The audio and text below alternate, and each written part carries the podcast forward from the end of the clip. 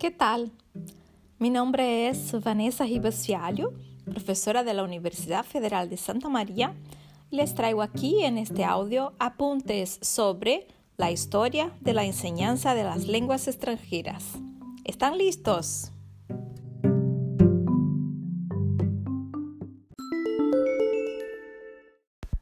Podemos pensar la historia de las lenguas extranjeras en la perspectiva de la evolución histórica de los métodos de enseñanza. El primer método de enseñanza de lenguas extranjeras es conocido como método tradicional o también llamado de método de la gramática y traducción.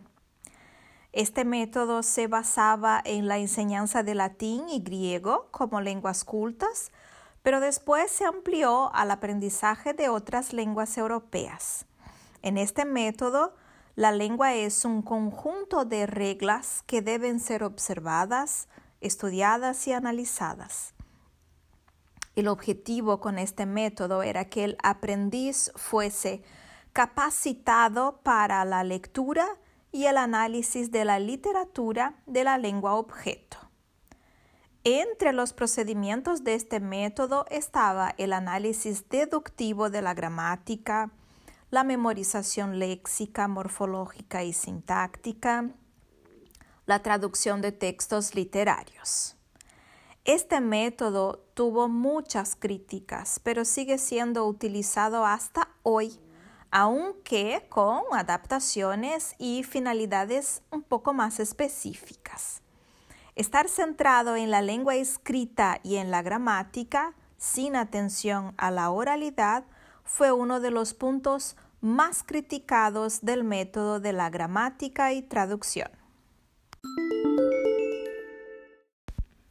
El método directo es el siguiente en la evolución de la historia de los métodos, aunque es casi del mismo periodo del método anterior que es el de la gramática y traducción. A pesar de que también tiene sus deficiencias, este método tuvo muchísimos defensores y tuvo gran éxito comercial con sus materiales. El principio fundamental del método directo era que la lengua extranjera se aprende por la lengua extranjera y no se debe usar la lengua materna. No se presentan traducciones en lengua materna a las palabras o expresiones de la lengua extranjera. Se consideraba importante promover el desarrollo de la oralidad y la escrita también podía desarrollarse. Bueno, es más, en este método hay la posibilidad de trabajar las cuatro destrezas lingüísticas por primera vez, o sea, oír, hablar, leer y escribir. La enseñanza de la gramática estaban en un plan secundario, a pesar de que se daba mucha importancia al vocabulario y a las situaciones, los diálogos y también la interacción oral. Se utilizaban ejercicios de rellenar huecos, pero completados preferencialmente de forma oral. Con relación a los aspectos negativos del método directo, se destacan diálogos o situaciones en el aula que los alumnos nunca iban a encontrar en el uso real de la lengua. También se destaca el aprendizaje de un léxico descontextualizado. El método de la lectura tuvo gran destaque en Estados Unidos, pues ese país no adhirió al método directo ya que para ellos, los americanos, la lengua oral no era objetivo principal de la enseñanza de lenguas en las escuelas americanas. Para ellos, la enseñanza de lenguas debería estimular, estimular, el gusto por la cultura y literatura del pueblo que habla la lengua estudiada. Bueno, ¿qué les parece? Una versión actualizada del método de gramática y traducción, ¿verdad? El objetivo del método de la lectura era, pues, desarrollar la habilidad lectora. se tenía como objetivo ampliar el vocabulario que era cuidadosamente controlado, enseñando un promedio de seis palabras nuevas por página y esa cantidad estaba basada en estadísticas de frecuencia. El énfasis en la pronuncia era mínimo.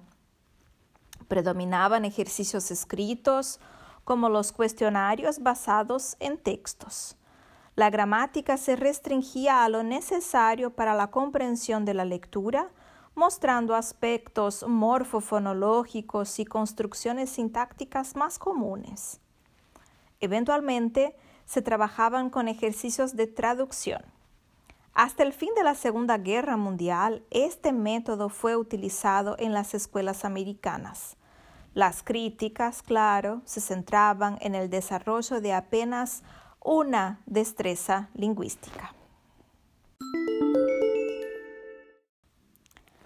El método audiolingual surge hacia mediados del siglo XX, también conocido como método estructural o incluso método del ejército.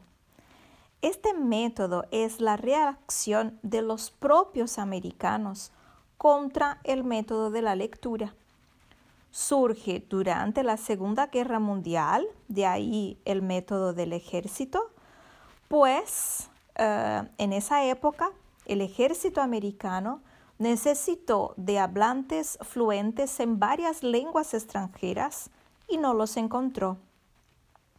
La solución entonces fue producir estos hablantes de la forma más rápida posible. Así que muchos esfuerzos, todos los esfuerzos fueron destinados a contratar lingüistas y también informantes nativos. En las clases se redujo el número de aprendices por grupo y esos aprendices tenían muchas horas de exposición a la lengua extranjera, como que seis a nueve horas diarias de interacción en lengua extranjera. Este método tuvo mucho éxito y muchas universidades se interesaron por la experiencia. Es en este momento que la enseñanza de lenguas adquiría el estatus de ciencia, pues habían lingüistas dedicados a estudiar y a proponer la enseñanza de lenguas extranjeras, además de un enorme número de interesados en aprender lenguas extranjeras. En este método se considera que el estudio de la lengua supone la formación de una serie de hábitos que culminan en la repetición fonética y en la fijación de estructuras de la lengua a través de la realización de ejercicios. Y por ejercicios tenemos que entender repetición. Este método se fundamenta en la teoría lingüística del estructuralismo también conocida como behaviorismo, eh, oriunda de la psicología conductista.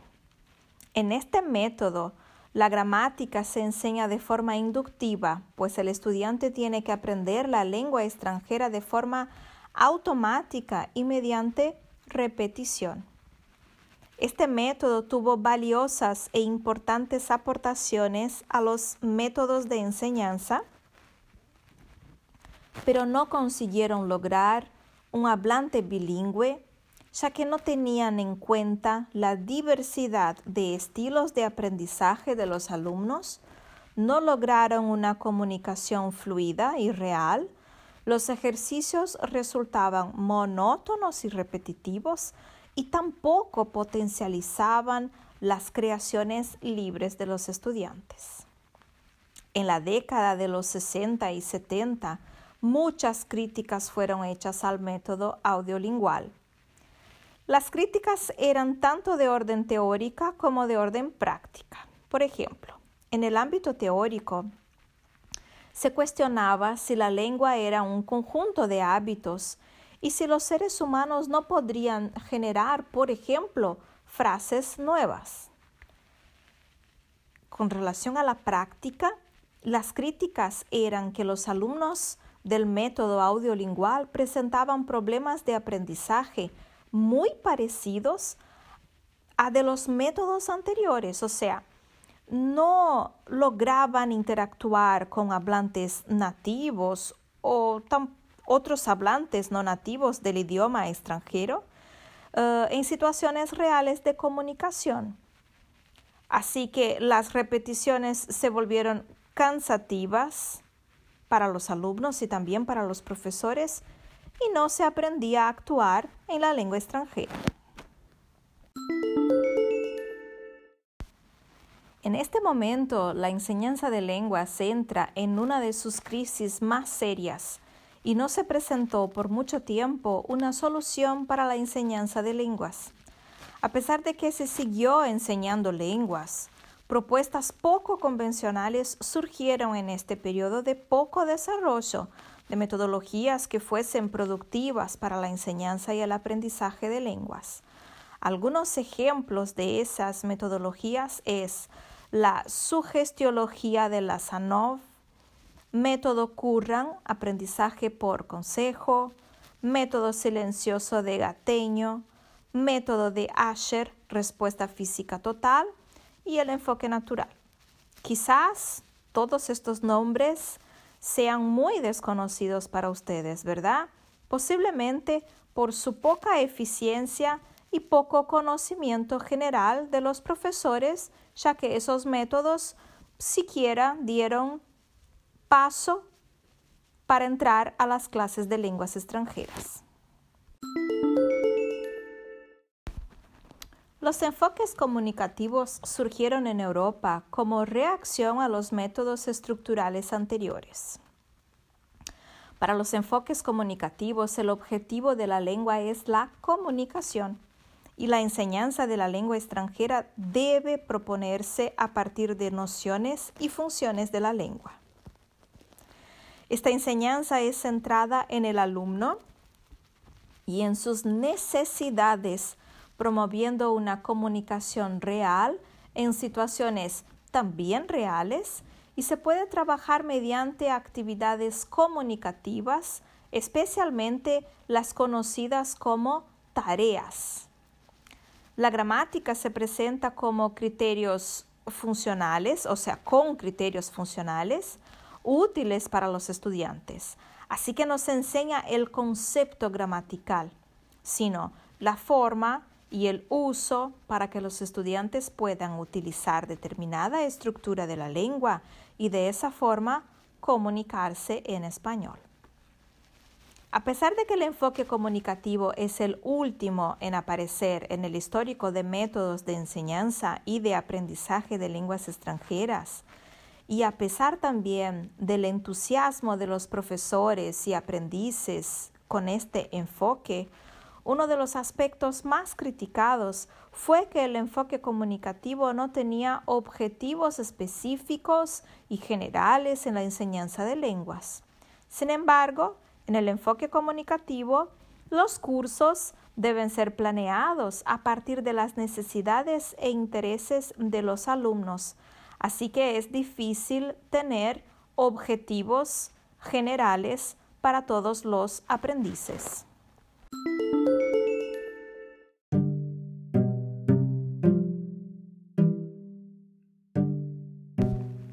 Muy bien, pues llegamos al final de la historia de la enseñanza de lenguas extranjeras y por lo que vimos en los métodos presentados en este podcast, es posible entender por qué la historia de la enseñanza de las lenguas ha sido comparada por muchos a los movimientos de un péndulo en una constante sucesión de tesis y antítesis sin lograr llegar a una síntesis. El problema que vemos en los enfoques y en los métodos es que generalmente son monolíticos y dogmáticos. Reaccionan a lo que existía antes, entendiendo que lo de antes estaba incorrecto y ahora todo está correcto. Ningún enfoque o ninguna metodología contiene toda la verdad y nadie sabe tanto que no pueda evolucionar.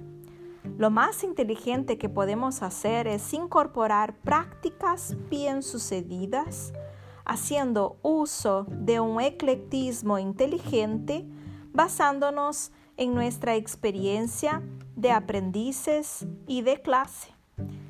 Pero bueno, eso será tema de un próximo podcast en que hablaremos del post-método.